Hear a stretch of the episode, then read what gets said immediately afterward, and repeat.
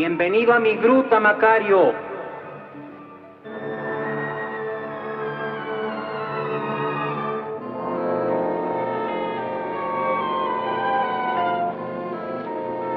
Mira, Macario, esta es la humanidad. Aquí ves arder las vidas tranquilamente. A veces soplan los vientos de la guerra, los de la peste, y las vidas se apagan por millares al azar. Las altas, las pequeñas, las derechas, las torcidas. Ahora reina la calma. Mira las arder.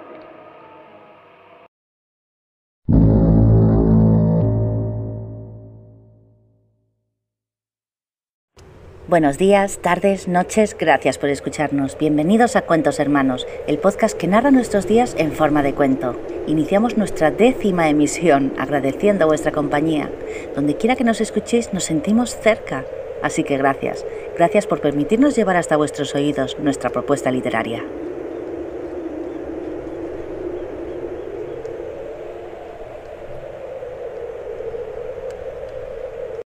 Hola amigos, soy Naima Luna, de España, y llevo escribiendo toda mi vida. Hace unos años autopubliqué un libro de relatos cortos titulado Lamentos de un espejo roto, algunos de los cuales podéis encontrar en mi canal de YouTube La burbuja de Naima. Y ahora estoy aquí para presentaros más historias, tanto mías como de los creadores del programa Cuentos Hermanos, que estoy segura disfrutaréis en cada uno de sus episodios.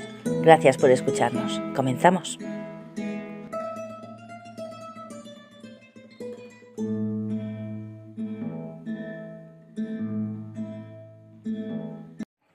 Hoy os traemos un programa fantástico.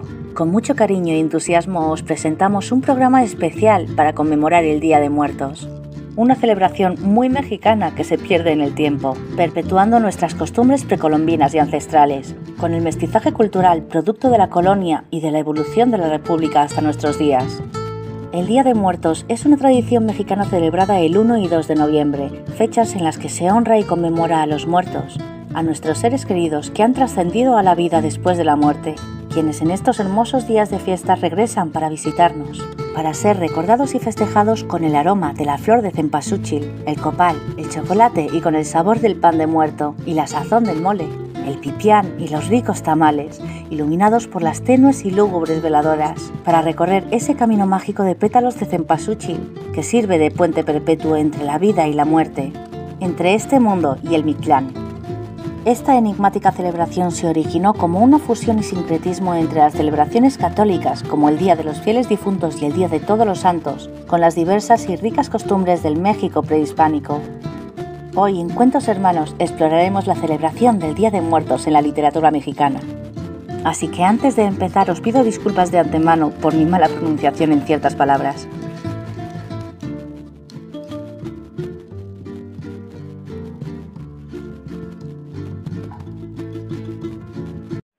Además, como cada semana os traemos una muestra del extraordinario trabajo de nuestros queridos colaboradores, iniciamos con un texto de mi canal de YouTube La burbuja de Naima, titulado Quema de brujas.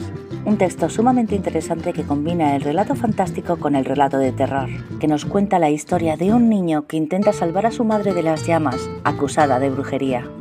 Seguimos con la participación de nuestra querida colaboradora Trisa Sand, quien nos trae en propia voz un cuento magistral de suspenso y terror titulado Coger a la muerte de la mano, en nuestra sección de terror y misterio, género favorito de Trisa.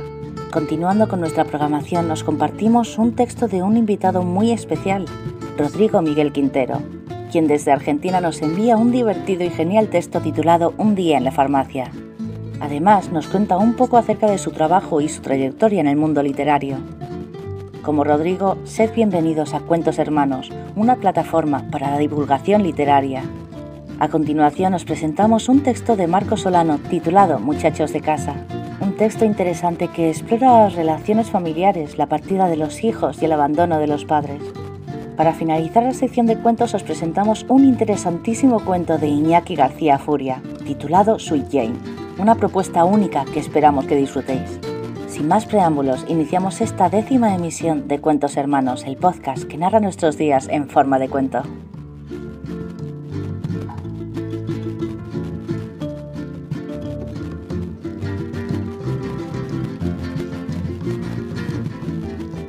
El Día de Muertos se celebra principalmente en México, donde se origina, y en países latinoamericanos como Bolivia, Perú, Ecuador, Guatemala, y en menor grado en países de América Central y en la región andina en América del Sur, desde el noroeste de Argentina hasta los Estados Unidos, en zonas donde existe una gran población originaria. En el 2008, la UNESCO declaró la festividad del Día de Muertos como Patrimonio Cultural Inmaterial de la Humanidad de México.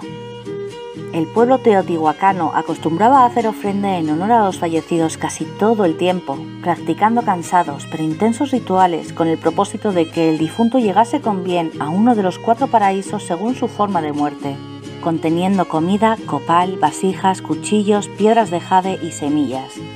Utilizaban a los perros Xolescuintles para que les ayudasen a ser la luz en el paso por el inframundo y no se perdieran sin antes llegar al paraíso, sacrificándolos y enterrándolos junto con la persona fallecida.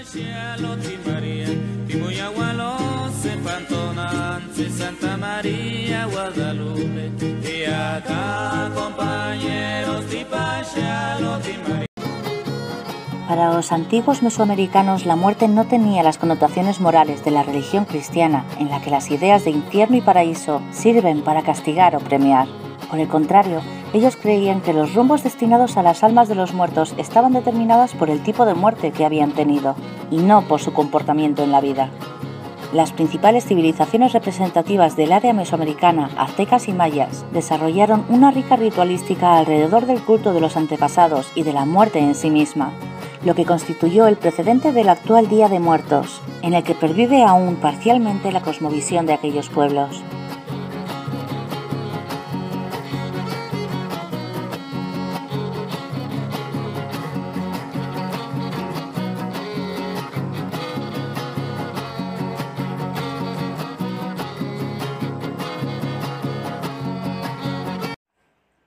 Camino para llegar al Mictlán era muy tortuoso y difícil, pues para llegar a él las almas debían transitar por distintos lugares durante cuatro años. Después de este tiempo, las almas llegaban al Chicunamictlán, lugar donde descansaba o desaparecían las almas de los muertos. Para recorrer este camino, el difunto era enterrado con un perro llamado Xolescuintle, el cual le ayudaría a cruzar un río y llegar ante Mictlantecutli, a quien debía entregar como ofrenda atados de teas y cañas de perfume, algodón ichkalt, hilos colorados y mantas. Quienes iban a Mictlán recibían como ofrenda cuatro flechas y cuatro teas atadas con hilo de algodón.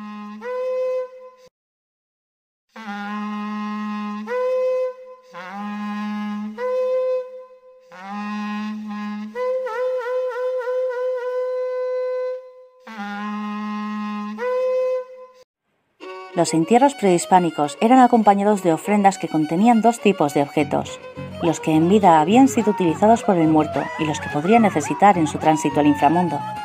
De esta forma era muy variada la elaboración de objetos funerarios, instrumentos musicales de barro como ocarinas, flautas, timbales y sonajas en forma de calaveras, esculturas que representaban a los dioses mortuorios, cráneos de diversos materiales, piedra, jade, cristal, braseros, incensarios y urnas. Cuando los españoles llegaron a América a finales del siglo XV, trajeron sus propias celebraciones tradicionales para conmemorar a los difuntos, donde se recordaba a los muertos en el Día de Todos los Santos. Al convertir a los nativos del Nuevo Mundo, se dio lugar a un sincretismo que mezcló las tradiciones europeas y prehispánicas, haciendo coincidir las festividades católicas del Día de Todos los Santos y Todas las Almas con el festival similar mesoamericano, creando el actual Día de Muertos.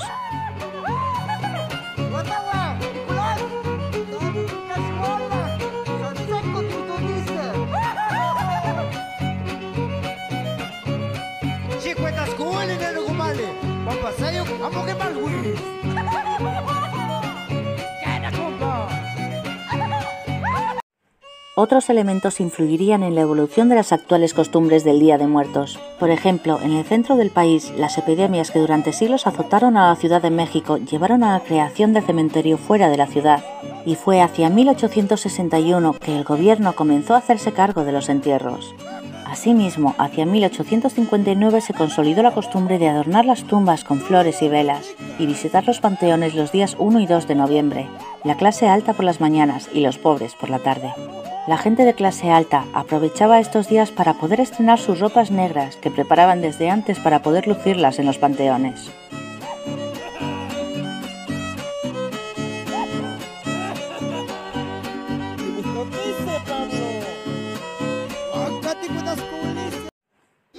Los materiales comúnmente utilizados para hacer una ofrenda para el Día de los Muertos tienen un significado y son entre otros los siguientes.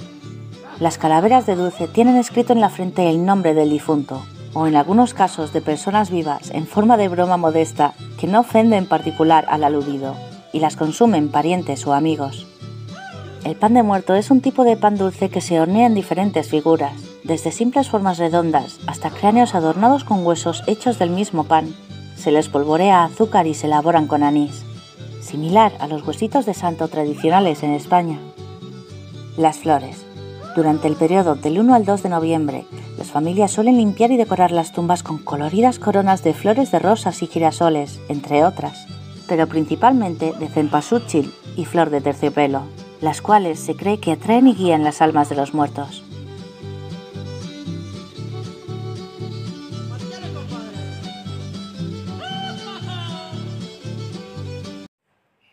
La ofrenda y la visita de las almas.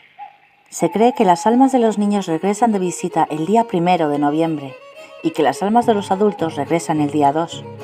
En el caso de que no se pueda visitar la tumba, ya sea porque ya no existe la tumba del difunto o porque la familia está muy lejos para ir a visitarla, también se elaboran detallados altares en las casas, donde se ponen las ofrendas que pueden ser platillos de comida, el pan de muerto, vasos de agua, mezcal, tequila, pulque o atole, cigarros e incluso juguetes para las almas de los niños. Todo esto se coloca junto al retrato de los difuntos rodeados de veladoras. Retrato de la persona recordada. El retrato del difunto sugiere el alma que los visitará la noche del 2 de noviembre. Dicha imagen honra la parte más alta del altar. Se coloca de espaldas y frente a ella se coloca un espejo para que el difunto solo pueda ver el reflejo de sus deudos y estos vean a su vez únicamente al difunto. Pintura o cromo de las ánimas del purgatorio. La imagen de las ánimas del purgatorio sirve para pedir la salida del purgatorio del alma del difunto por si acaso se encontrara ahí. 12 cirios aunque pueden ser menos, tienen que ser en pares y preferiblemente de color morado, con coronas y flores de cera. Los cirios, sobre todo si son morados, son señal de duelo. Los cuatro cirios en cruz representan los cuatro puntos cardinales, de manera que el ánima pueda orientarse hasta encontrar su camino y su casa.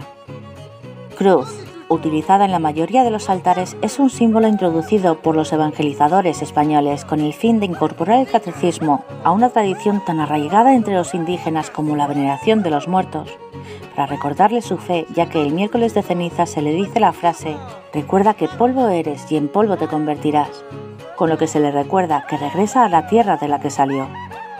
La cruz va en la parte superior del altar, a un costado de la imagen del difunto, y esta puede ser de sal, ceniza, tierra o cal.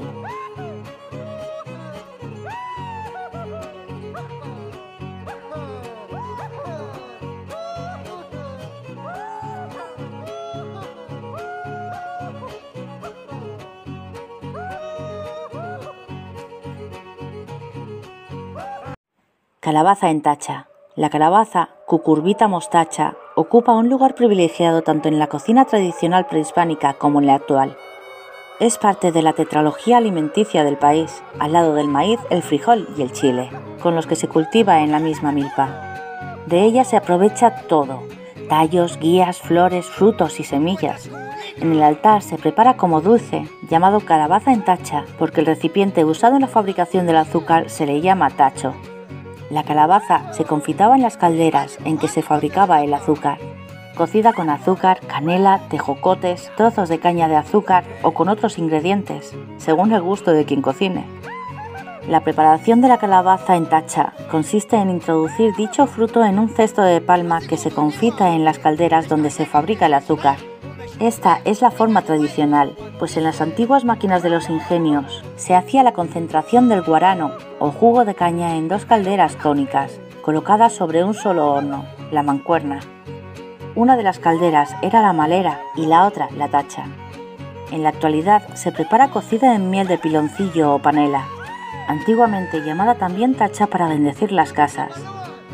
El dulce cristalizado se llama calabacete.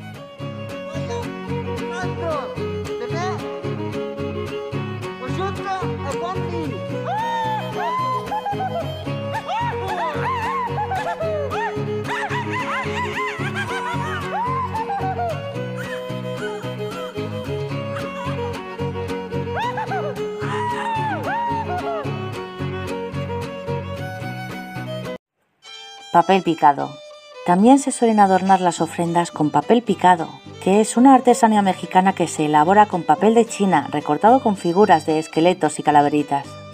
Este es considerado como una representación de la alegría festiva del Día de Muertos y del viento. Vara de tejocote. Con esa se abrirá paso el alma que regresa a visitar a sus parientes. Por eso no se le deben quitar las espinas. Arco de caña y flores. En algunos lugares de México se acostumbra a realizar este arco, el cual simboliza el paso a una vida de purificación y el abandono del cuerpo terrenal. Copal e incienso. El copal es un elemento prehispánico que limpia y purifica las energías de un lugar, santificando el ambiente. Agua. El agua tiene gran importancia, ya que entre otros significados refleja la pureza del alma, el ciclo continuo de regeneración de la vida y de las siembras, y en la ofrenda se representa con un vaso lleno de agua que sirve para que el espíritu mitigue su sed después del viaje desde el mundo de los muertos.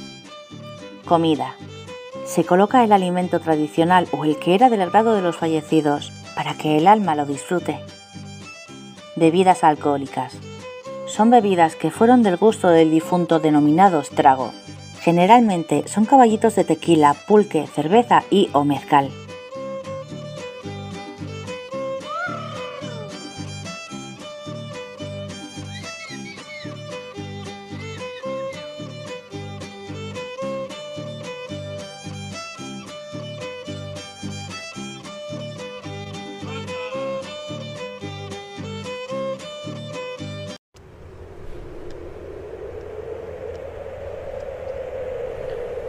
Fragmentos de Pedro Páramo. En el hidrante las gotas caen una tras otra. Uno oye salida de la piedra el agua clara caer sobre el cántaro. Uno oye.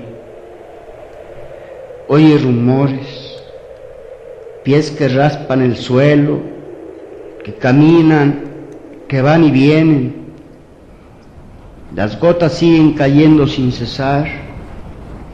El cántaro se desborda haciendo rodar el agua sobre un suelo mojado. Despierta, le dice. Reconoce el sonido de la voz. Trata de adivinar quién es, pero el cuerpo se afloja y cae adormecido, aplastado por el peso del sueño. Unas manos estiran las cobijas prendiéndose de ellas y debajo de su calor el cuerpo se esconde buscando la paz.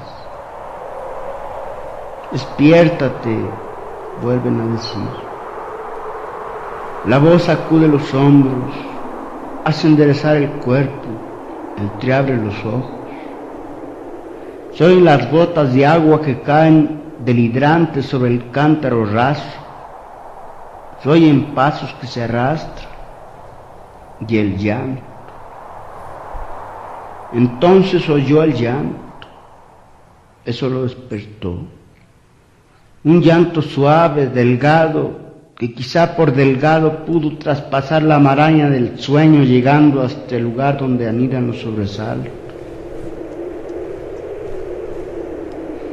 Se levantó despacio y vio la cara de una mujer recostada contra el marco de la puerta oscurecida todavía por la noche, sollozando. ¿Por qué lloras, madre? preguntó. Pues en cuanto puso los pies en el suelo reconoció el rostro de su madre. Tu padre ha muerto, le dijo. Y luego, como si le hubieran soltado los resortes de su pena, se dio vuelta sobre sí misma una y otra vez una y otra vez hasta que unas manos llegaron hasta sus hombros y lograron detener el rebullir de su cuerpo. Por la puerta se veía el amanecer en el cielo. No había estrellas, solo un cielo plomizo, gris, aún no aclarado por la luminosidad del sol. Una luz parda como si no fuera a comenzar el día, sino como si apenas estuviera llegando el principio de la noche. Afuera en el patio los pasos, como de gente que ronda, ruidos callados. Y aquí aquella mujer de pie en el umbral, su cuerpo impidiendo la llegada del día, dejando asomar a través de sus brazos retazos de cielo y debajo de sus pies regueros de luz. Una luz asperjada como si el suelo debajo de ella estuviera anegado en lágrimas. Y después el sollozo. Otra vez el llanto suave pero agudo y la pena haciendo retorcer su cuerpo. Han matado a tu padre. ¿Y a ti quién te mató, madre?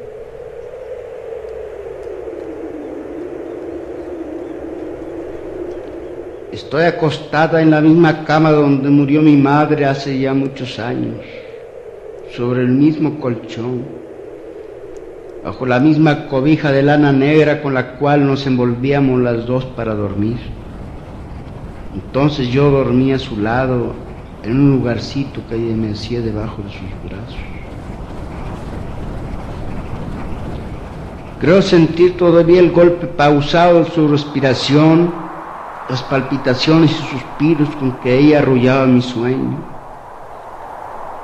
Creo sentir la pena de su muerte. Pero esto es falso. Estoy aquí boca arriba pensando en aquel tiempo para olvidar mi soledad, porque no estoy acostada solo por un rato. Y en la cama de mi madre, sino dentro de un cajón negro como el que se usa para enterrar a los muertos, porque estoy muerta. Siento el lugar en que estoy y pienso. Pienso cuando maduraban los limones en el viento de febrero que rompía los tallos de los helechos antes de que el abandono los secara, los limones maduros que llenaban con su olor el viejo patio. El viento bajaba de las montañas en las mañanas de febrero y las nubes se quedaban allá arriba en espera de que el tiempo bueno las hiciera bajar al valle. Mientras tanto dejaban vacío el cielo azul, Dejaban que la luz cayera en el juego del viento haciendo círculos sobre la tierra, removiendo el polvo y batiendo las ramas de los naranjos. Y los gorriones reían, picoteaban las hojas que el aire hacía caer y reían. Dejaban sus plumas entre las espinas de las ramas y perseguían a las mariposas y reían. Era esa época en febrero, cuando las mañanas estaban llenas de viento, de gorriones y de luz, me acuerdo. Mi madre murió entonces, que yo debía haber gritado, que mis manos tenían que haberse hecho pedazos estrujando su desesperación. Así hubieras tú querido que fuera. Pero acaso no era alegre aquella mañana. Por la puerta abierta entraba el aire quebrando las guías de la yedra. En mis piernas comenzaba a crecer el vello entre las venas y mis manos temblaban tibias al tocar mis senos. Los gorriones jugaban y las lomas se mecían las espigas. Me dio lástima que ella ya no volviera a ver el juego del viento en los jazmines que cerrara sus ojos a la luz de los días. Pero ¿por qué iba a llorar? ¿Te acuerdas, Justina? Acomodaste las sillas a lo largo del corredor para que la gente que viniera a verla esperara su turno. Estuvieron vacías. Mi madre sola en medio de los sillos su cara pálida y sus dientes blancos asomándose a penitas entre sus labios morados endurecidos por la moratada muerte. Sus pestañas ya quietas, quieto ya su corazón. Tú y yo allí, rezando rezos interminables sin que ella oyera nada, sin que tú y yo oyéramos nada todo perdido en la sonoridad del viento debajo de la noche. Planchaste su vestido negro almidonando el cuello y el puño de sus mangas para que sus manos se vieran nuevas, cruzadas sobre su pecho muerto, su viejo pecho amoroso sobre el que dormí en un tiempo y que me dio de comer y que palpitó para arrullar mi sueño. Nadie vino a verla. Así estuvo mejor. La muerte no se reparte como si fuera un bien. Nadie anda en busca de tristezas.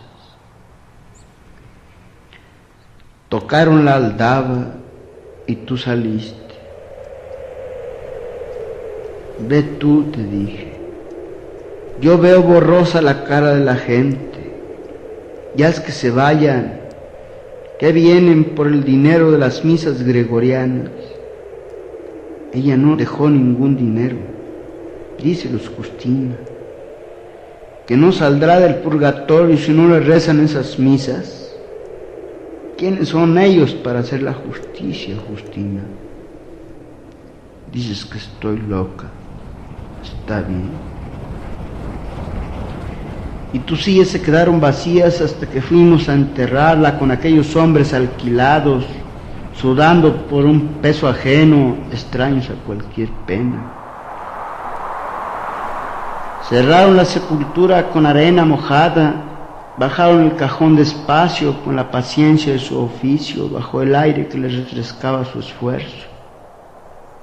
Sus ojos fríos, indiferentes, dijeron, es tanto y tú les pagaste como quien compra una cosa, desanudando tu pañuelo húmedo de lágrimas, exprimido y vuelto a exprimir y ahora guardando el dinero de los funerales.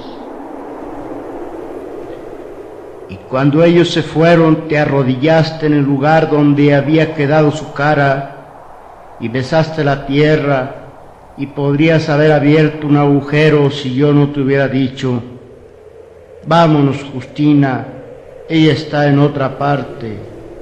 Aquí no hay más que una cosa muerta.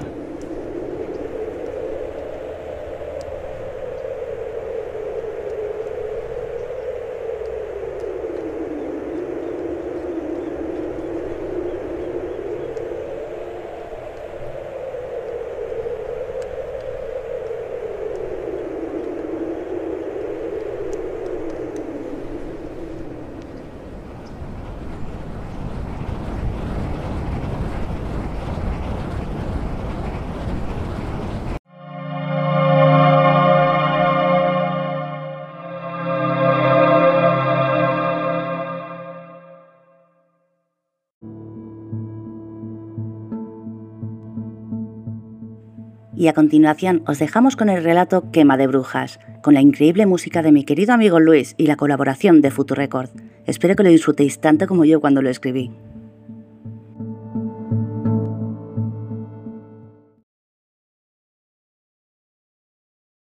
Las pequeñas piernas del niño apenas podían subir por la ladera de la montaña tan rápido como él deseaba.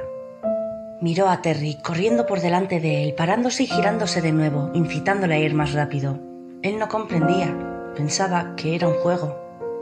No sabía que si no llegaban a tiempo, sus vidas cambiarían para siempre. Giró su peluda cabeza y alzó las orejas justo cuando los gritos de la muchedumbre se alzaban sobre ellos en lo alto de la montaña. No quedaba tiempo.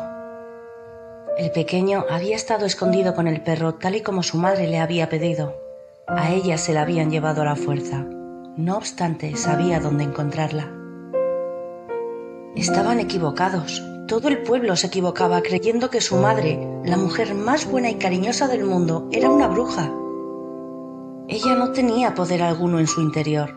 Tan solo sabía cómo calmar el dolor de otros con unas plantas específicas y algún que otro ungüento, nada más. Siguió corriendo, el aliento escapándosele a cada paso, sabiendo que por mucho que corriese no llegaría a tiempo de salvarla. Terry iba muy por delante de él con la incertidumbre de que algo malo estaba pasando, erizándole el pelo de la espalda. Cuando los gritos de la gente cesaron, dejando paso a un solo gemido agónico que cada vez subía más de tono y fuerza.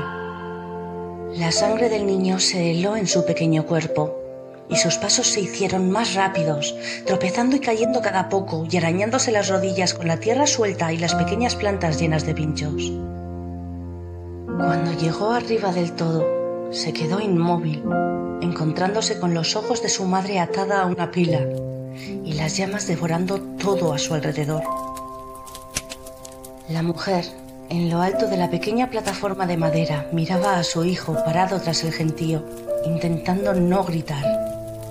Pero el dolor era tan terrible que le resultaba imposible no hacerlo. Al menos él estaba a salvo. Nadie sabía lo que el niño podía hacer y moriría sin decirlo. Nunca, viva o en forma de espíritu, dejaría que le hiciesen a su hijo lo que le estaban haciendo a ella. Jamás. Sus gritos se vieron interrumpidos por una fuerte tos que no la dejaba respirar. Lo prefirió. El olor a carne quemada, su carne quemada, era insoportable. Las lágrimas no la dejaban ver a su hijo. Ya no podía ver nada. Y poco a poco el sueño eterno la reclamó. El niño cayó al suelo de rodillas y el pequeño Terry fue junto a él lamiéndole la cara y poniéndose bajo su brazo sirviéndole de apoyo. El pequeño, tras un momento de esfuerzo intentando que el aire regresara a sus pulmones, consiguió levantarse del suelo, con la sangre de los grandes arañazos de sus piernas dejando un rastro a sus pies. Su mirada era gélida, su rostro extrañamente inexpresivo. Cuando la gente se dio la vuelta para irse tras el espectáculo de arrebatarle la vida a una mujer que jamás hizo daño a nadie, sus pies quedaron clavados en sus sitios al descubrir que el hijo de la bruja, como ellos la habían llamado, estaba observándolos con unos ojos tan llenos de ira que era imposible en un niño de su edad. Este lentamente alzó sus pequeños brazos hacia la multitud reunida. Susurró algo en un idioma ancestral que jamás le habían enseñado y tras un instante de silencio absoluto, un trueno sordo seguido de un descomunal golpe de viento apareció de la nada, barriendo a la gente y apagando las llamas que devoraban el cuerpo sin vida de su madre. Las palabras en la boca del niño se hicieron más fuertes, más rápidas, la gente empezó a convulsionarse dándose manotazos fuertemente, apagando un fuego invisible que se alimentaba de ellos, consumiendo su carne y devorando su alma. No sería rápido, como no lo fue la muerte de su madre. No sería limpio. El fuego invisible dejaba a la vista carne y músculos, mientras llamas transparentes lamían con insistencia sus cuerpos ante los gritos enloquecidos de los moribundos. Todo había acabado. El niño, con los ojos clavados en lo que había sido su madre, lanzó un silencioso beso al viento. Se dio la vuelta y con un asustado Terry pegado a sus talones inició la vuelta a una casa vacía en la que nadie le esperaba ya.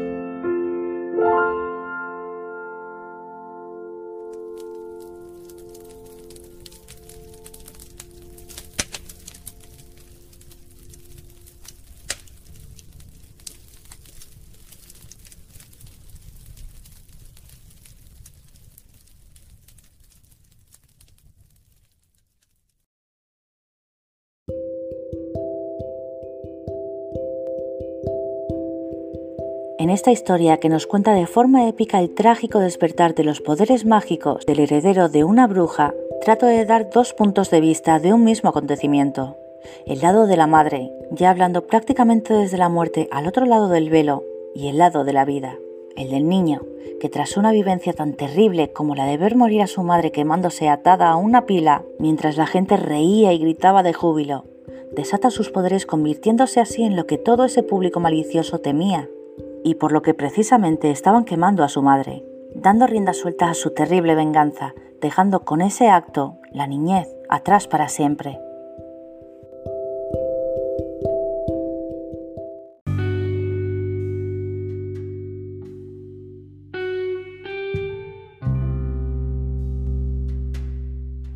Cuentos Hermanos es un esfuerzo conjunto de sus colaboradores para realizar divulgación literaria donde pretendemos mantener viva la creación y las increíbles andanzas de los principales escritores y poetas latinoamericanos consagrados.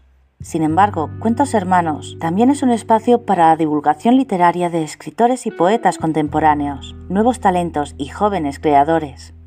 En este contexto tenemos el gusto de presentaros un poco del extraordinario trabajo de Rodrigo Miguel Quintero, quien desde Argentina nos envía un divertido e interesante texto titulado Un día en la farmacia, que nos habla de la sociedad argentina y la nueva normalidad post-pandemia, Claro, visto por el autor en un día en la farmacia. Así que paso el micrófono a Rodrigo para que nos cuente de su trabajo y sus andanzas en el quehacer literario.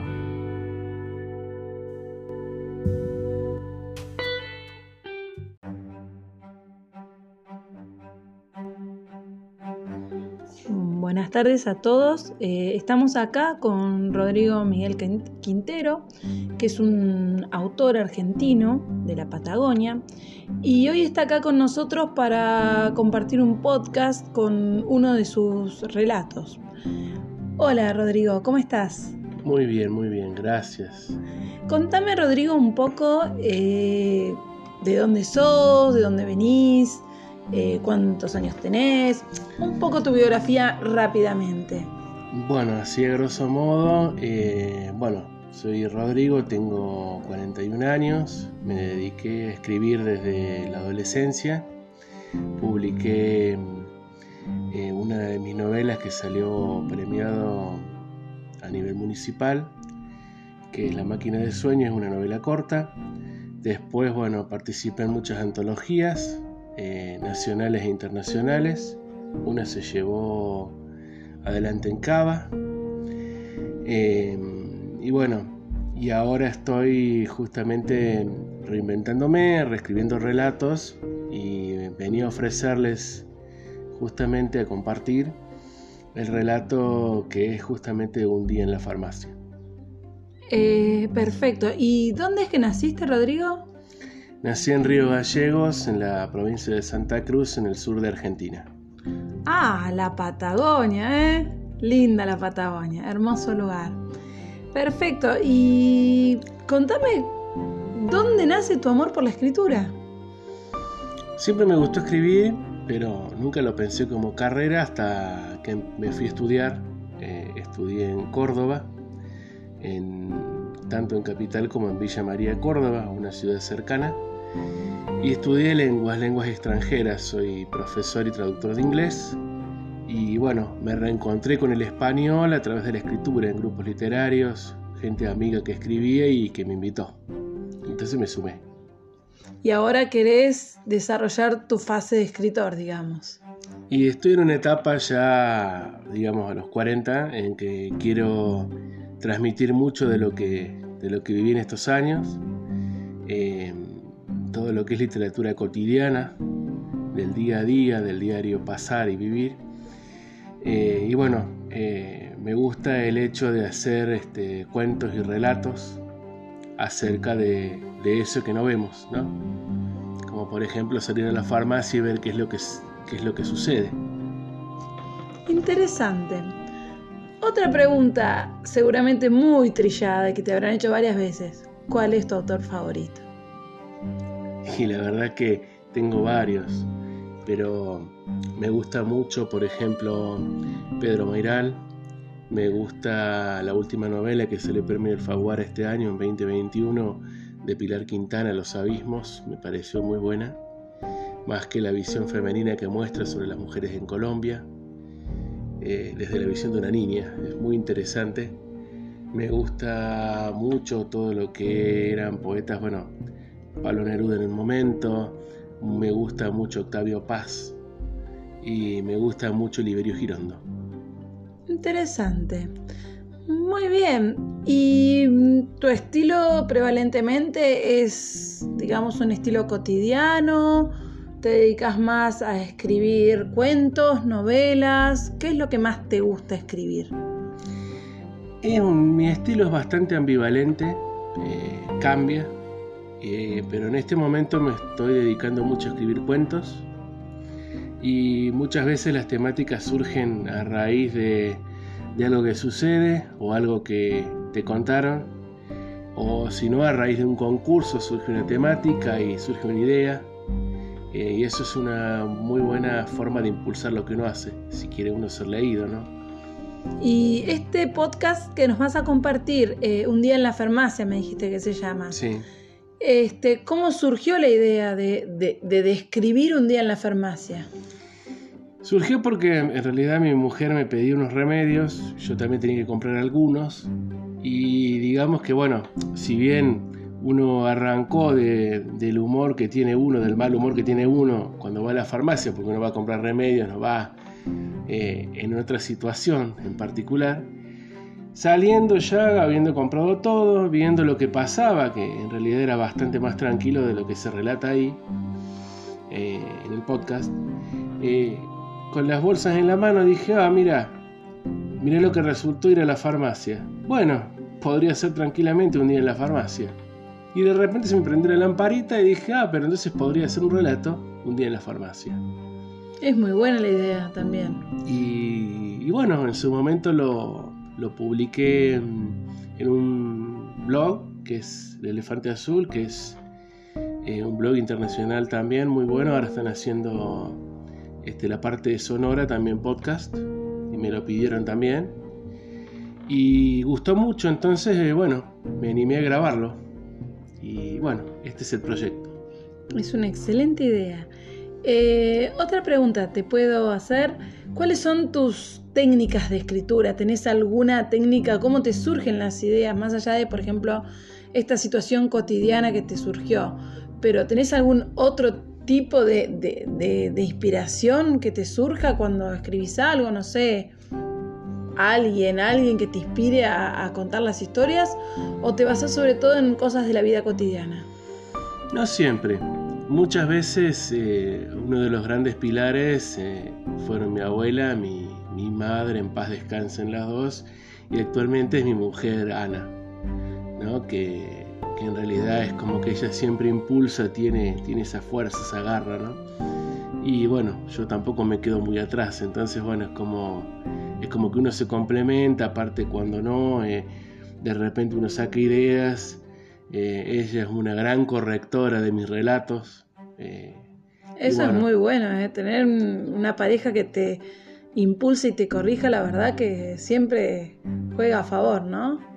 Yo creo que sí, yo creo que si uno va a tener, va a estar con alguien o va a estar tiempo de su vida con alguien, tiene que ser alguien que te impulse, ¿no?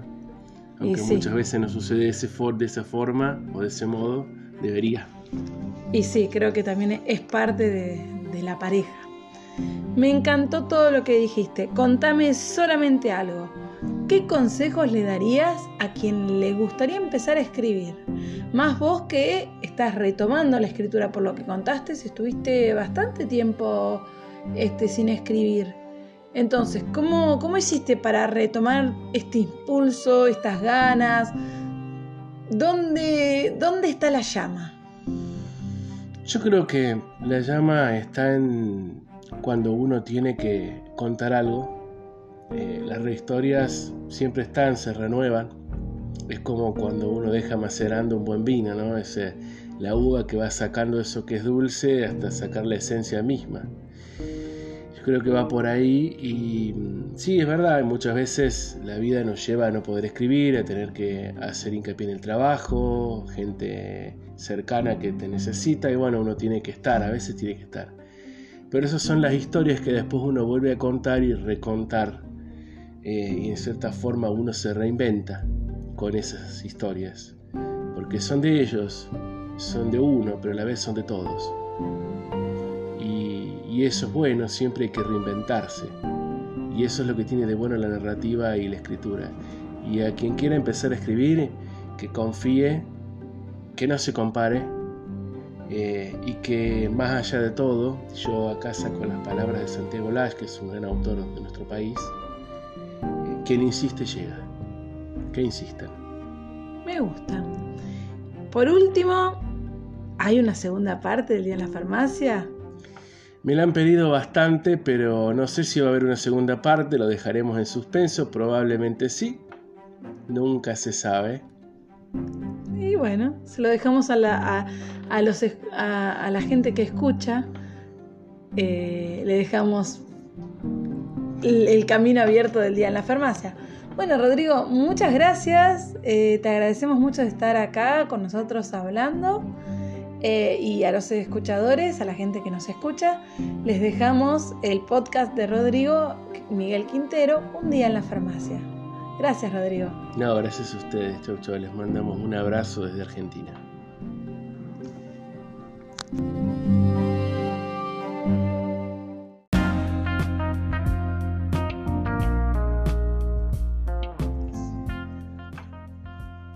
Un día en la farmacia de Rodrigo Miguel Quintero.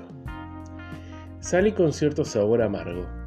Te dicen andá y haz este trámite, comprame este remedio. En mi cabeza era estoy para atrás, trabajá y conseguime un buscapina. Al mal tiempo, buena cara, salí con la prisa de siempre. Afuera soplaba un vientito rancio y olía silencio, de esos que se cortan con serrucho. En ese entonces vivía relativamente cerca de la avenida principal. Decidí hacer el camino largo. Algo tenía en estas pausas breves. Caminé lento. La calle estaba muy vacía.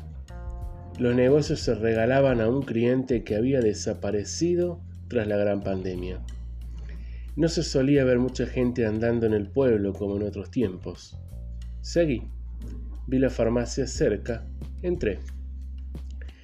La entrada modesta, blanca, limpia, me recordó a esas naves espaciales de la serie Star Wars o de las que vinieron luego.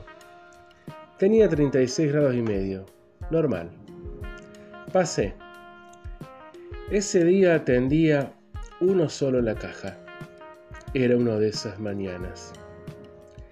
Allí sentados algunos, otros de pie, y muchos buscando objetos de último momento, revolvían estantes con perfumes que no iban a comprar, mientras la empleada de la entrada era su esclava y su cómplice, todo eso al mismo tiempo.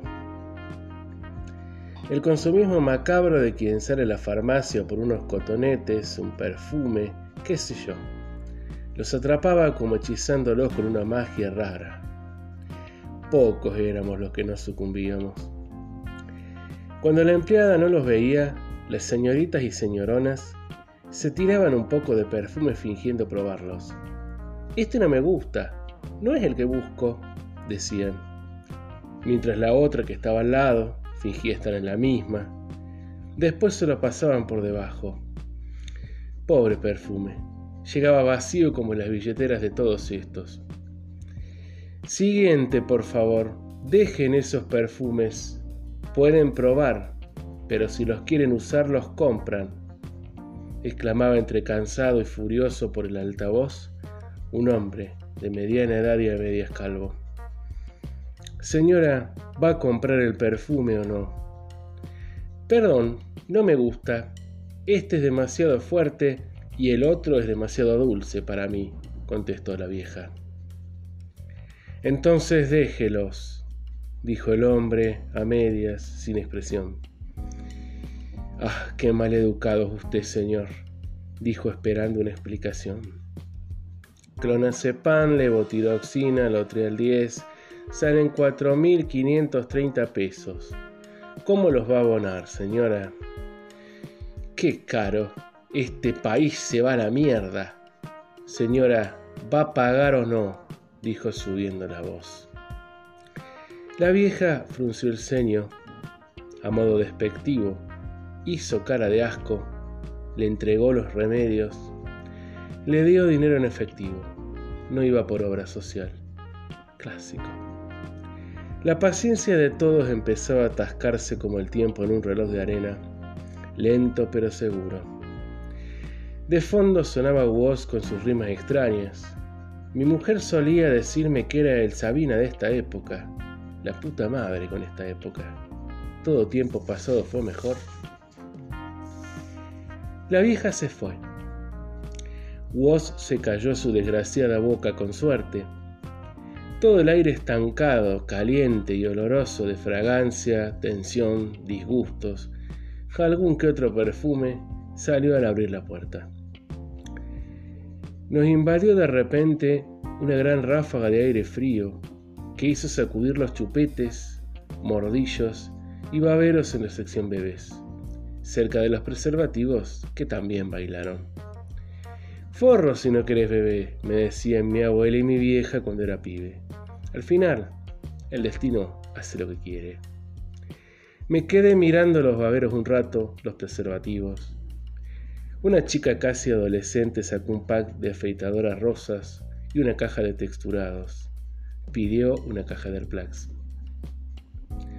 El reloj de arena estaba al revés de la cuestión con esta chica. Una mujer de unos cuarenta y taco largo llevaba una beba en brazos.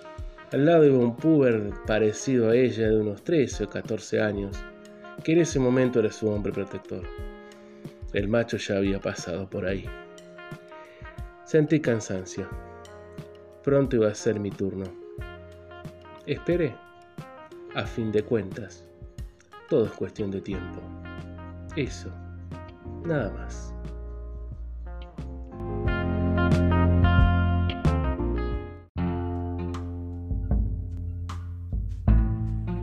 Si alguno de vosotros, queridos amigos, oyentes y escuchas del programa, queréis colaborar con nuestra sección de cuentos o poesía, no dudéis en escribirnos a cuentoshermanosmc.gmail.com Cuentos Hermanos, mc, como más cuentos, para dar a conocer vuestro trabajo y vuestro andar en el mundo literario. Y a continuación os presentamos un texto de Marco Solano titulado Muchachos de casa. Un extraño e inquietante texto que explora las relaciones familiares, la inevitable huida de los hijos fuera de casa y el abandono de los padres.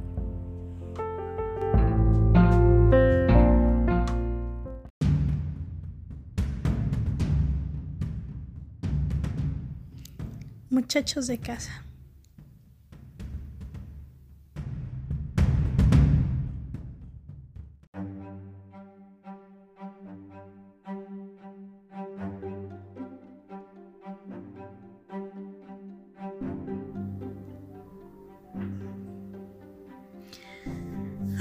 El señor Clifford pasó frente a la casa tan guapo con su andar elegante de siempre. Ya no quedan buenos muchachos en estos días. La está llena de pelafustanes, sin oficio ni beneficio. En cambio, el señor Clifford, ay, ese sí es todo un caballero. Rose asomó por la ventana, como todos los días, sin miramientos, sin pudores. Le he dicho muchísimas veces que no haga eso. Una señorita de su edad debe darse a respetar. Parece una solterona desesperada. Cualquiera que la vea diría lo mismo. Bernardo no es así. Claro, tu hermano pequeño ya es todo un hombre. Un muchacho casamentero hecho y derecho. Buen mozo, con estirpe de español. Como luego dices tú, no sé por qué, pero lo dices, nariz estancada de corte español. Como te decía, tu hermano Bernardo ya es todo un hombre. Ya me gustaría verlo a mí con su traje militar, todo un cadete de la naval, y no un periodista chairo como tú y tu padre. Qué mal ejemplo, qué vulgaridad.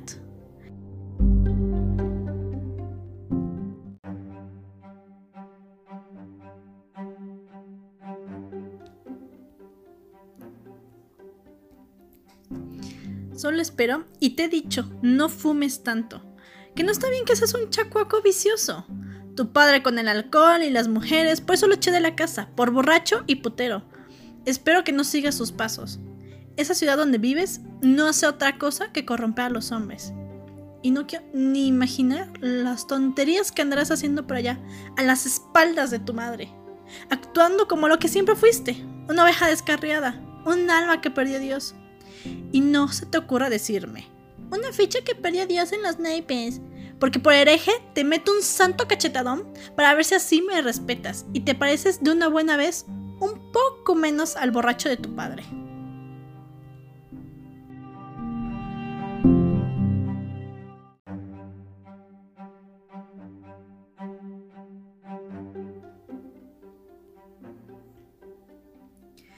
Nada que ver con tus hermanos. Tu hermana Rose, toda una señorita de casa no como tú que no vienes ni a ver a tu madre. Y vaya uno a saber en qué tantos líos no andarás metido. No quiero ni pensarlo. Que Dios se apiade de tu alma. Rose toma su baño y con gran paciencia y clase selecciona su mejor vestido. Se perfuma como una de esas actrices de los años 40 y sale al jardín o al parque. Le gusta mucho el Parque Juárez. Sale y pasea. Pasea mucho, mirando con el rabillo del ojo a los muchachos casamenteros. Pero por supuesto, ninguno está a su altura. Aquí solo hay pobretones y vagos, paquetones. Nadie como tu hermano Bernardo. Él acompaña a Rose a los paseos por el parque, antes de que caiga el sereno. Luego todos pasamos por el pan de la Dawson, una de las pocas familias dignas y de bien que quedan en esta olvidada ciudad.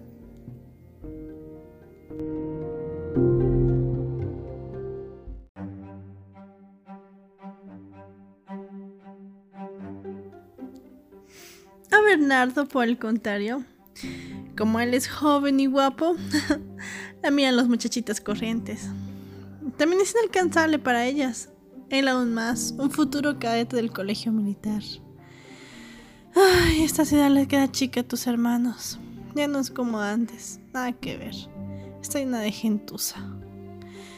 En fin, yo estoy muy orgullosa de tus hermanos, de los buenos muchachos que son. Salieron a mí y a mi familia, y no al tarado de tu padre.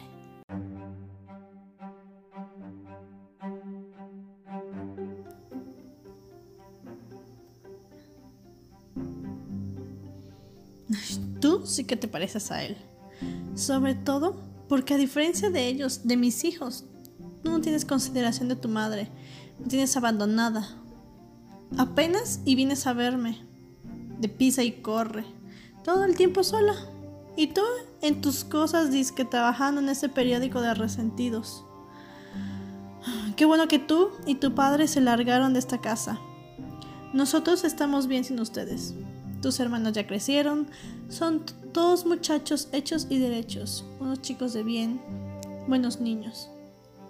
Deberías de ver lo que son los 10 de mayo. Desde temprano vienen a verme a la cama, yo me levanto y se ponen tan guapos. Y salimos de paseo por la calle rumbo a Juárez. Más tarde me sorprenden y me llevan a la parroquia. Allí comemos pastel y un delicioso café. Yo camino con ellos, a mi lado, erguida y orgullosa de mis hijos, ay, como un pavo real. Entonces no nos faltas tú ni tu padre.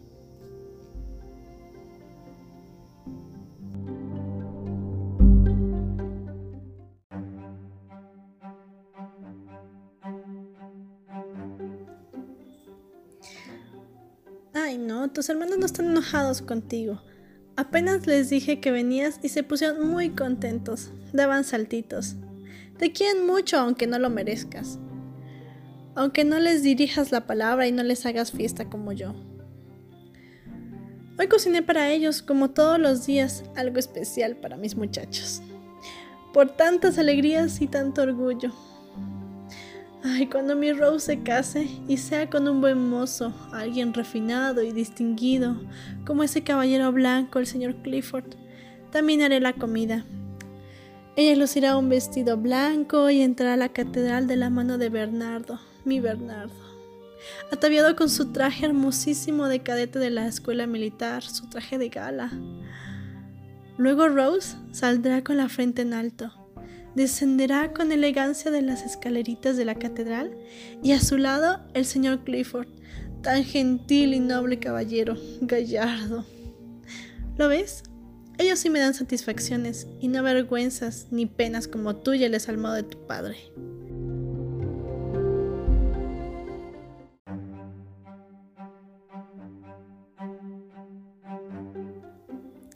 Ahora toman el sereno, Bernardo lee el diario, me imagino. Y Rose toma el té. Esa costumbre inglesa de sus antepasados no se la quita nadie. A Bernardo lo pretende Mimi, la hija de la loca de Arraucarias. Esa tonta que cree que una muñeca encantada tiene vida y además es su hija. Hazme el favor. Solterona, enferma, está loca. La viste y la peina. Y la saca a la calle a tomar el sereno. Como si fuera su hija, hay que ver. Qué señora tan loca. Deberían de internarla. y desalmada. A la pobre Mimi, a su pequeña Nilka, a eso le hace.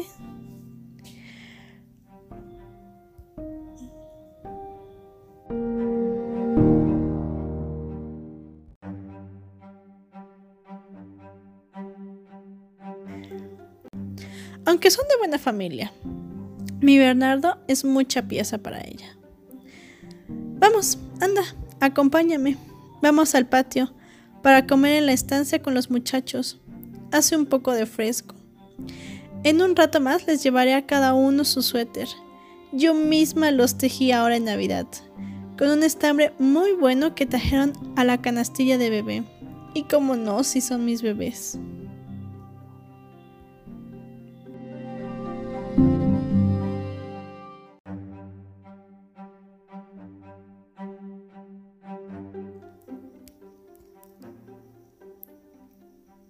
Salimos al patio. Yo me sentía triste, desanimado, sin alma. Los perros jadeantes, echados en el jardín, me miraban sin ánimo. Parecían querer saludar.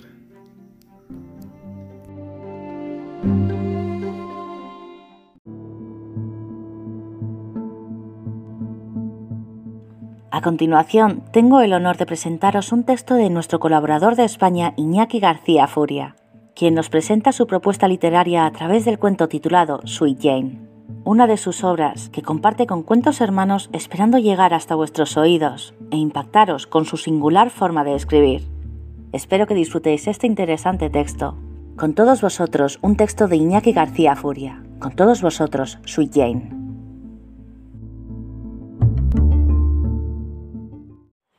Siempre lo mismo. Málaga sacaba del coche a Diablo, su mastín, y le decía al pobre tío que eligiese su canción favorita. El desgraciado lloraba, gemía. Lógico, si un mastín salvaje te va a destrozar. Terminaba diciendo cualquier cosa. Uno eligió Satisfaction de los Rolling. Irónico. El portugués buscaba el tema en su iPod, sonaba, Málaga soltaba al perro, fin de la historia. Menos aquella vez. Aquel tío no lloriqueaba, no gemía, Málaga hizo su numerito y el nota pidió Sweet Jane de la Velvet. El cabrón de Málaga ni siquiera conocía la canción, pero yo sí. Es uno de esos temas que se llevan dentro. Sonó Sweet Jane y soltó a Diablo. Ni se movió. Parecía escuchar. Miraba al portugués manso, muy manso. Málaga estalló en cólera. Sacó su 38 y le disparó el perro en la cabeza. Siempre me gustó esa canción. ¿A ti también, eh, Diablo? No me gustó que disparase al perro. El animal solo quería escuchar Sweet Jane. Así que desenfundé mi Walter y vacié el cargador sobre Málaga y el portugués. Todo, excepto una bala. Sweet Jane sonaba dulce y la escuché con aquel tío. Sonreímos. Le disparé y me fui. Un trabajo es un trabajo.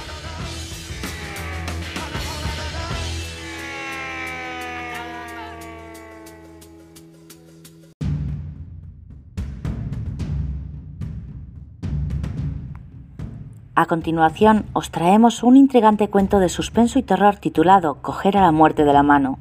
Cedo así el micrófono a nuestra colaboradora Trisa Sanz para que nos sumerja en el lúgubre mundo del suspenso como género literario. Con todos vosotros, Trisa Sanz. Con todos vosotros, los cuentos hermanos macabros.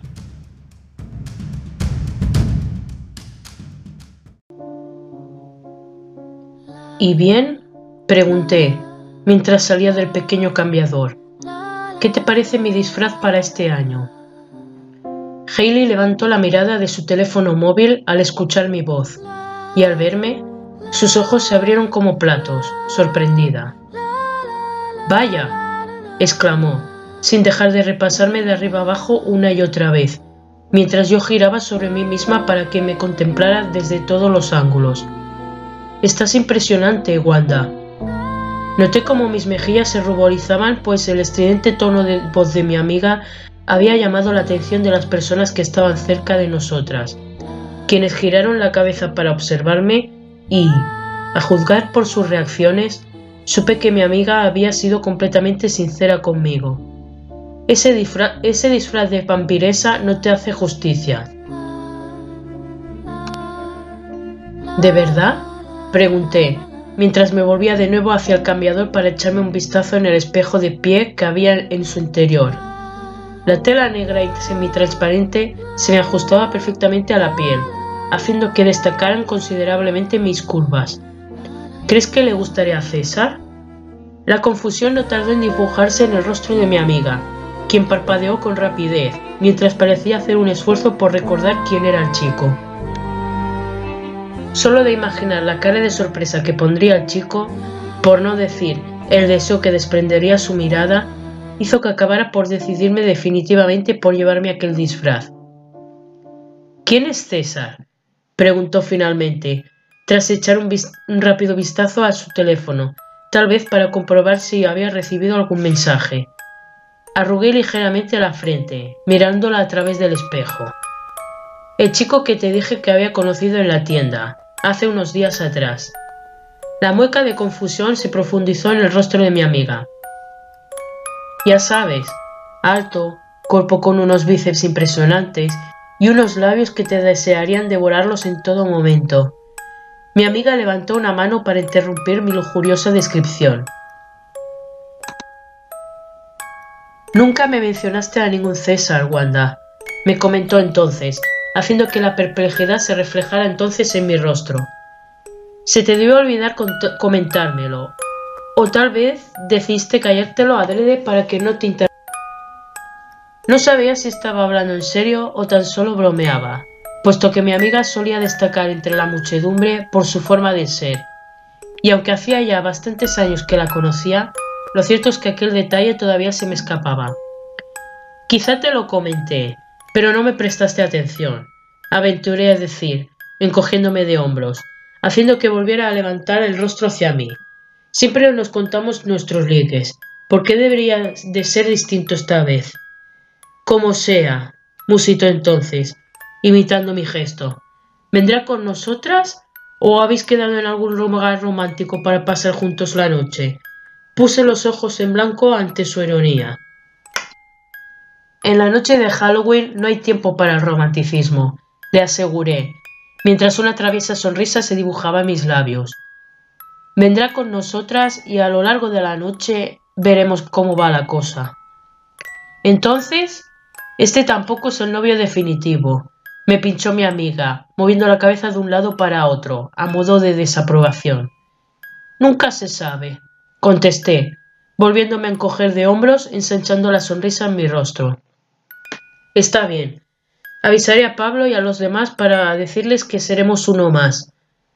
Me observé durante unos segundos más en el espejo y entré de nuevo en el cambiador, deseosa de que llegara la hora de ir a la cita con aquel disfraz.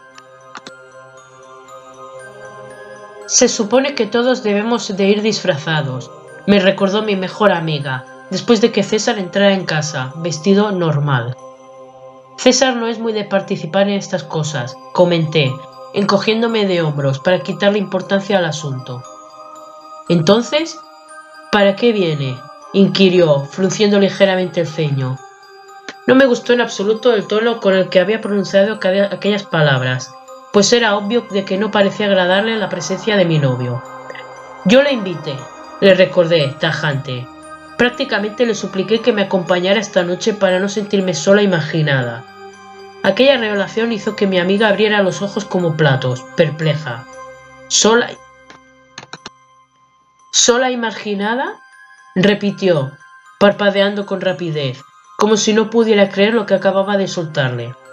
Siempre hemos sido un grupo unido, siempre hemos cuidado los unos de los otros. Por favor, gruñí por lo bajo, sacudiendo la cabeza. Eso es tan solo los primeros segundos de encontrarnos.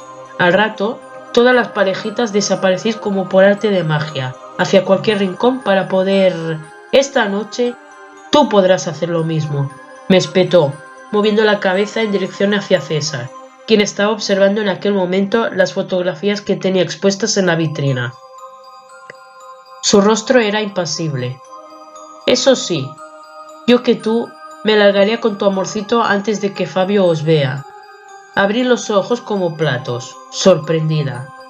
¿Por qué iba a venir Fabio? inquirí, bajando el tono de voz para que el chico que se encontraba a nuestra espalda no escuchara aquella parte de la conversación tan desagradable. Ya no estamos juntos, no pinta nada en el grupo. Es el mejor amigo de Pablo, me recordó Haley, encogiéndose de hombros. Y como amigo, debería saber que nunca se debe invitar a un ex de una de las integrantes del grupo. Le espeté, furiosa. Es como si él y tú hubierais terminado, y yo te invitara. Seguro que no le haría gracia. Hizo una mueca de disgusto ante tal ejemplo. Además, menudo mejor amigo tiene tu novio. Ya está hecho, sentenció, sacudiendo la cabeza a modo de zanjar el asunto.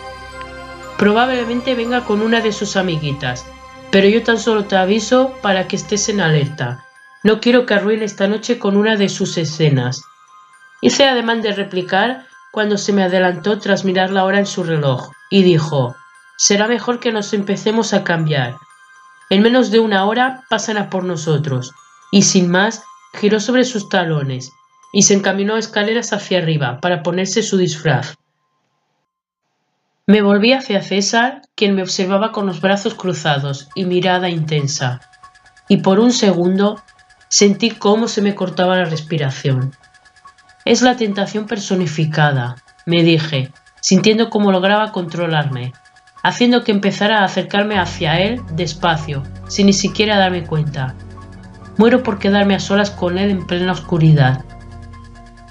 Espero que no haya ningún problema en que vaya con vosotras, comentó entonces, sin cambiar su pose, al tiempo que me observaba de arriba abajo, lentamente, cogiéndome por sorpresa. Para nada, le aseguré, mientras me acababa de acercar a él y extendía los brazos para abrazarle por la cintura. Yo te invité, ¿recuerdas? Hasta que no estuve prácticamente delante de él, no me di cuenta de que la tensión y preocupación marcaban las facciones de su rostro. Finalmente, descruzó los brazos y rodeó mi cintura, atrayendo mi cuerpo hacia el de él. He tenido la sensación de que no le caigo muy bien a tu amiga, comentó entonces, sacudiendo la cabeza. Prácticamente ha estado ignorándome. Hailey es así con todo el mundo, le tranquilicé, mientras apoyaba mi barbilla sobre su pecho, haciendo que nuestros rostros estuvieran demasiado cerca. Necesitas su tiempo para conocerte y cogerte confianza. Ya la irás conociendo. César se limitó a sentir con la cabeza, no muy convencido. En fin, será mejor que yo también suba a prepararme, si no quiero que se me eche el tiempo encima. Hice además de apartarme de él cuando me dio un pequeño tirón, de nuevo, haciendo que le mirase, sorprendida. ¿Y no necesitas ayuda allí arriba? Esbocé una pícara sonrisa, a modo de respuesta. La estancia estaba prácticamente en penumbra, por lo que era muy difícil poder ver gran cosa a nuestro alrededor, pero aquello apenas, apenas me importó. Tal y como me había avisado Haley, Fabio había aparecido en la fiesta, acompañado de una de las chicas que solía utilizar cuando no tenía a quien más recurrir para sus desahogos. Pero en cuanto nuestras miradas se habían encontrado durante apenas unos segundos, sus pupilas parecieron iluminarse como cada vez que parecía haber encontrado algo mejor de la compañía que llevaba agarrada de su brazo. Y tal y como me había sugerido mi mejor amiga, yo había cogido de la mano a César y nos habíamos perdido entre la muchedumbre que se encontraba bailando en la pista, hasta lograr encontrar un sitio en el que no pudiéramos vernos ni siquiera la punta de la nariz. Desde entonces, sin dejar de abrazarnos, habíamos sucumbido a los besos y caricias, olvidando por completo de dónde nos encontrábamos realmente. Deberíamos tomar un respiro, me susurró entonces mi novio al oído, con voz entrecortada. La cosa está empezando a salirse de control y temo que pueda cometer alguna locura aquí mismo. Esbocé una tierna sonrisa, a sabiendas de que él no podía ver mi rostro. Tengo una idea, le dije, acercando mis labios a su oído para que pudiera escucharme. ¿Por qué no nos, ¿por qué no nos largamos? Perdámonos y cometamos alguna locura. ¿Y tus amigos? inquirió con cierta preocupación. No quiero que hayan tonterías entre vosotros por mi culpa. Me, me mordí el labio inferior, ahogando así un pequeño gritito de alegría. Era tan tierno. Sin embargo, la palpitación que yo sentía dentro de mi pecho era más fuerte, y en aquel momento simplemente todo me daba igual. Lo único que quería era alargarme donde fuera con él, sin preocuparme de regresar jamás. Tranquilo. Probablemente la mitad de ellos hayan hecho lo mismo, contesté, intentando tranquilizarle. A modo de respuesta, sus labios volvieron a encontrarse con los míos, y sus manos empezaron a perderse de nuevo por mi cuerpo. Entonces le cogí con ternura de las manos y le susurré, Vámonos de aquí. Volvimos a meternos entre la muchedumbre que continuaba bailando, cuando de repente me di fuertemente de bruces contra alguien, haciendo que yo retrocediera, retrocediera dos pasos, cayendo prácticamente encima de César, quien no tardó en sostenerme entre sus brazos. ¡Eh! exclamé, furiosa. ¿Acaso no tienes ojos? Es obvio que es una pregunta estúpida, le dije, mientras me colocaba bien la ropa, porque la verdad es que no se ve nada en este maldito antro. ¿Wanda? La voz de Fabio hizo que mi cuerpo no tardara en ponerse en tensión, haciendo que me fuera imposible mover ni un solo músculo. ¿Eres tú? Lárgate, me ordené mentalmente, haciendo un esfuerzo por reaccionar. Ahora. Cogí con fuerza la mano de César y tiré de él, esquivando así al que había sido mi novio, cuando noté cómo me agarraba del codo, con brusquedad. Ya lo creo que eres tú, dijo entonces, con cierta burla. Reconozco ese perfume incluso a miles de kilómetros de distancia. Forcejeé con fuerza para soltarme de su agarre, sin éxito. Suéltame, le ordené, notando cómo sus dedos se cerraban todavía más en torno a mi codo. Tú y yo tenemos una conversación pendiente, muñeca, me dijo, acercando sus labios a mi oído, y la vamos a tener ahora ahí fuera. ¿Hay algún problema? La voz de César llegó hasta mis oídos, y por un momento no supe si sentir alegría o más temor, pues aquel encontronazo podría acabar más mal de lo que estaba yendo. Tú eres el problema, le espetó Fabio con frialdad. ¿Por qué no te pierdes un rato?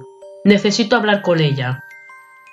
Pues ella no quiere hablar contigo, así que déjala tranquila, replicó César logrando abrirse paso para situarse prácticamente a mi lado. ¿Acaso eres su chulo o algo por el estilo? Me quedé clavada donde estaba, nada más escuchar aquella grosería. ¿Chulo? ¿De veras le había dicho si él era mi chulo? Noté como los ojos se me anegaban de lágrimas e hice ademán de alargarme, cuando noté otro tirón en el codo que hizo que una mueca de dolor se dibujara en mi rostro. Estaba convencida de que me saldría un cardenal. Es curioso que me hagas esa pregunta cuando es obvio que el único que se pasea con fulanas de tres al cuarto eres tú, amigo. Comentó entonces mi novio, tras soltar una forzada carcajada. Así que, ¿por qué mejor no eres tú el que se larga y deja de molestar? ¿Te crees a alguien? Le espetó mi exnovio, poniéndose cada vez más agresivo. Porque seguro que si, que si sacó un fajo de billetes calentitos de mi bolsillo, la chica a la que intentas proteger se meterá en mi cama sin dudarlo. Púdrete, imbécil, grité, dando otro tirón, logrando así zafarme finalmente. Si la vuelves a faltar al respeto, tendrás serios problemas, le amenazó entonces César, y por el odio que denotaba en sus palabras, empecé a temer que en cualquier momento alguno de los dos soltara el primer golpe. Larguémonos, le pedí, cogiéndole de la mano con suavidad para tirar de él. Por favor. Sí, iros, nos espetó Fabio con desprecio. No sabes la joya que te llevas, amigo. Agregó, haciendo énfasis en la palabra amigo con ironía. Y sin más, vi como su silueta se perdía entre la gente que bailaba, ajena a aquel encontronazo. ¿Estás bien? me preguntó entonces César, rodeando mi cintura con sus brazos. Asentí con la cabeza a pesar de no ser así. Dios mío, estás temblando, Wanda. Quiero largarme de aquí, le confesé, con un ligero temblor en mi tono de voz, sin poder evitar que las lágrimas rodaran por mis mejillas, sintiéndome completamente destrozada. César me dio un cálido beso en la frente y, entrelazando los dedos de su mano con los míos, me guió en busca de la salida de aquel antro, mientras yo maldecía una y otra vez a Pablo, por haber invitado a aquel idiota a venir con nosotros. Menuda noche de Halloween para celebrar. musité, sacudiendo la cabeza con pesar. Mi novio se limitó a apretar ligeramente mi mano, a modo de consuelo. Tampoco está yendo tan mal, comentó, encogiéndose de hombros para quitarle importancia. Tuve que hacer un esfuerzo por reprimir una carcajada. Es broma, ¿verdad? Inquirí, mirándole fijamente, incapaz de creer que, que creyera de verdad que aquella noche estaba siendo idílica para los dos. Todo iba bien hasta que apareció ese estúpido. Agregué, con amargura. Solo de pensar en Fabio sentí como me hervía la sangre. ¿Por qué diante había dicho todas aquellas barbaridades? Celos, me dijo la voz de mi conciencia, con tranquilidad. Nunca aceptó que le dejaras, y al verte con otro no ha podido evitar sentir rabia. No tienes nada que temer. Seguro que César no hizo caso de nada de lo que dijo. Para mí lo importante es pasar la noche contigo, Escuché que decía entonces el chico, volviéndose a encoger de hombros. No me importa encararme con palurdos ni que intenten envenenar mi cabeza contra ti. Lo único que me importa es pasar las pocas horas que quedan besándote o haciendo otras cosas. Una sonrisa traviesa se dibujó en sus labios, a tiempo que volví a acercar su rostro al mío.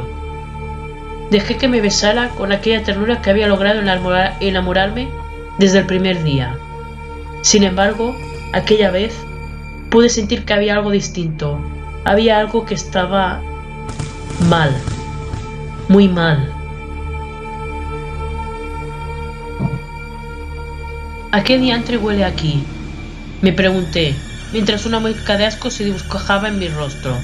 ¿De dónde diantre viene este horrible olor? ¿Estás bien? Me preguntó de repente César, preocupado, haciendo que, al pronunciar aquellas palabras, y echara la cabeza hacia atrás, profundizando en mi mueca. Dios mío, es su aliento, me dije, perpleja. ¿Cómo es posible? Hace un momento todo estaba bien.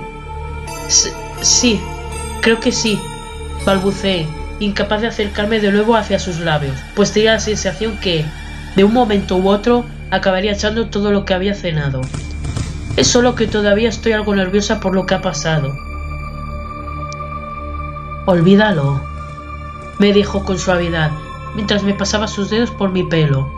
Una nueva oleada de aquel hedor me azotó la nariz, provocándome una arcada. Estás aquí conmigo, los dos solos, agregó mi novio en un susurro, sin percatarse de mi malestar. Acercó su rostro al mío y me besó, introduciendo tímidamente la lengua en el interior de mi boca. No pude soportarlo. Creo Creo que no me encuentro muy bien. Tartamudeé, zafándome de su agarre, mientras retrocedía un par de pasos. Será... será mejor que vuelva a casa. Me quedé clavada en cuanto noté algo que parecía moverse en el interior de mi boca. No, no, no, no, no. Por favor, que no sea... Me llevé la mano hacia los labios y los entreabrí, con cierto titubeo, para introducir las, las yemas de los dedos en el interior. Al volverlos a sacar, una pequeña cucaracha se retrocía entre ellos. Dejé escapar un fuerte grito de horror. ¿Qué sucede, Wanda? me preguntó entonces el chico, con un tono de voz completamente distinto, lo que hizo que volviera la cabeza hacia él, asustada. ¿No tenías tantas ganas de cometer alguna locura? Ven entonces, acércate. Yo ni siquiera podía moverme de donde estaba. Del precioso rostro con el que tanto me había sentido atraída no quedaba ni rastro. La carne colgaba a jirones de una fea calavera, y unos dedos largos y huesudos me señalaban, tentándome a acercarme de nuevo. Tan solo me está gastando una broma, intenté tranquilizarme, mientras cogía aire profundamente, haciendo un enorme esfuerzo por no desmayarme. Eso es. Hoy es Halloween, y en la noche de Halloween se gastan horripilantes bromas pesadas. Parpadeé con rapidez al notar cómo aquellos lauseabundos dedos recorrían mi cuerpo, llevando consigo la ropa. Me estaba desnudando. ¿Qué? ¿Qué es lo que estás haciendo? le pregunté, con voz temblorosa. Tranquilízate, mi amor, me dijo, mientras su larga lengua empezaba a recorrer mi cuello. Tan solo quiero que tengas un recuerdo inolvidable de nuestra noche juntos. mi bella princesa de las tinieblas. Y antes de que pudiera darme cuenta de lo que estaba sucediendo, noté cómo entró en mí de una fuerte embestida, haciendo que todo mi cuerpo temblara, sobrecogido. Esto no puede ser cierto, me dije, mientras notaba cómo embestía fuertemente una y otra vez, haciendo que yo pusiera los ojos en blanco. Estoy teniendo sexo con una especie de muerto viviente. Ahora me perteneces, Wanda. Perteneces a la muerte, me dijo entonces, sin aflojar el ritmo. Tú y yo seremos, somos la puerta que conecta el mundo de los vivos con el de los muertos. Ahora solo quiero que grites de placer. Grita para mí. Era demasiado bueno para ser cierto, me dije, mientras las lágrimas rodaban por mis mejillas. Intenté hacer un esfuerzo por no complacerle. Intenté reprimir el grito que le informaría de que yo había alcanzado un increíble, un increíble orgasmo como jamás había tenido. Sin embargo, no pude hacer nada para evitarlo. A pesar de sentir náuseas, eché la cabeza hacia atrás y emití un fuerte grito. Entonces, todo se volvió negro. Fin.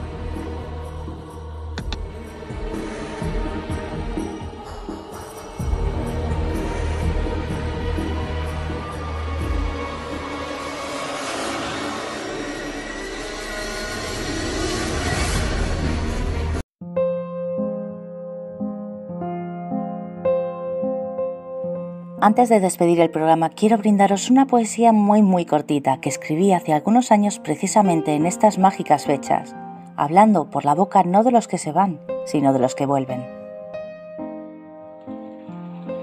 Camino en silencio por bosques prohibidos, camino buscando a mi amor perdido, camino sabiendo que no volveré, camino entre blancas lápidas vuelvo a toser.